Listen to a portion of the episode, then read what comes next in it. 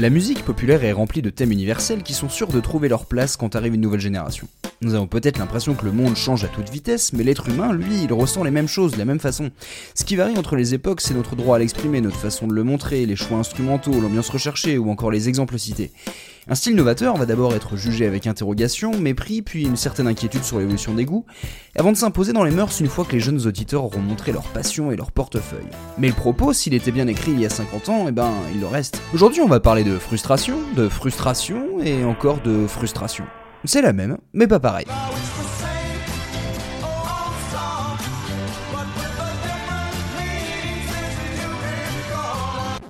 Ah, entre parenthèses, I can get no satisfaction. Ce moment où les Américains ont bien compris que la musique noire dont ils se foutaient depuis 30 ans avait fait des émules en Angleterre par l'intermédiaire de gamins qui venaient maintenant leur faire la leçon chez eux. C'est la recette du succès de la première invasion musicale britannique au début des années 60.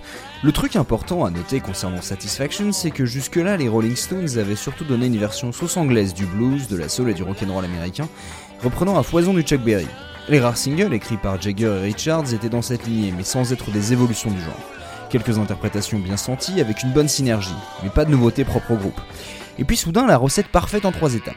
D'abord un riff de guitare simplissime qui devait être joué par des cuivres. Alors Keith Richards enregistre sa démo avec un effet fuzz, donnant un son immédiatement reconnaissable au morceau. Ensuite, une construction proche du blues en mode ping-pong. Du mi, du la, du mi, du la. Bon, ok, il y a un 6 7 caché dans le refrain, mais sinon, c'est deux accords pour jouer à fond sur la montée d'intensité.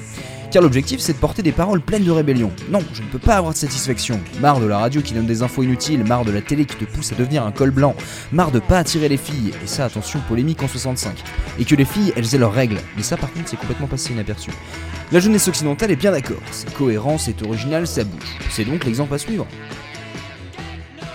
Autant vous prévenir, sortez les mots mélodieux, harmonieux ou encore chantés de votre cerveau. Mais gardez en tête que c'est bien Satisfaction. On s'attaque à un foutage de gueule de première catégorie signé The Residents. Il n'y a qu'une cohérence, le bordel. Et un bordel à tous les étages. Tous les instruments sont déglingués, le rythme a presque disparu, la voix est un grognement aigu caverneux, hyper saturé, et le solo semble sortir d'un asile. Aurez-vous la patience de tout écouter Peut-être pas. Et même si ça vous fait marrer, je vois mal comment vous allez cerner les paroles. Mais là aussi, on a une pépite d'écriture dont je vais vous offrir un extrait. Quand je suis à un match de foot et que le mec s'écroule et perd le ballon et son crâne part en arrière et il se pète la nuque, je me marre et je me craque les dents. Ces mecs ont un petit peu de violence en eux. Le monde tel qu'il est, ils aiment pas trop ça, et avant de savoir si ça peut être mieux, ils ont plutôt envie de tout envoyer balader. Et ça à l'époque on l'exprime pas, en tout cas pas sur les ondes. Cette reprise elle est immonde, mais elle sent toujours la frustration et les prémices du punk. Titre obscur de 1976, cette version va devoir attendre l'arrivée d'une cousine plus subtile pour se faire un peu connaître et confirmer l'arrivée d'une nouvelle vision de la musique populaire. Satisfaction va donc être à nouveau secoué par une autre formation beaucoup moins destroy, moins frontale, mais clairement novatrice et inclassable. Un groupe concept comme on en a rarement vu, j'ai nommé Divo. Je me refuse à vous résumer ici Divo vu l'étendue de leur identité musicale et visuelle, mais j'aimerais juste aborder un point. Divo vient du terme Devolution, à savoir l'idée que l'humain est en train de régresser au lieu d'évoluer, que la société est rigide, répressive et mécanique. Mais ces mecs c'est des rigolos et ils ont donc fait avec ce concept une musique de robots sarcastiques, maladroite et assumée. Et donc à l'aube de leur succès, ils ont parfaitement exprimé leur délire en reprenant Satisfaction, la quintessence de la chanson rock selon leur chanteur Mark Mothersbaugh. Ou plutôt Satisfaction s'est fait dévorer, comme si une intelligence artificielle avait ingéré les Stones et produit une copie buggée. La rythmique est saccadée, les sons semblent sortir d'une chaîne de montage, le chant est cassé. Mais tout tient debout. L'original exprimait la frustration de la jeunesse des 60s dans une société trop carrée, trop moraliste.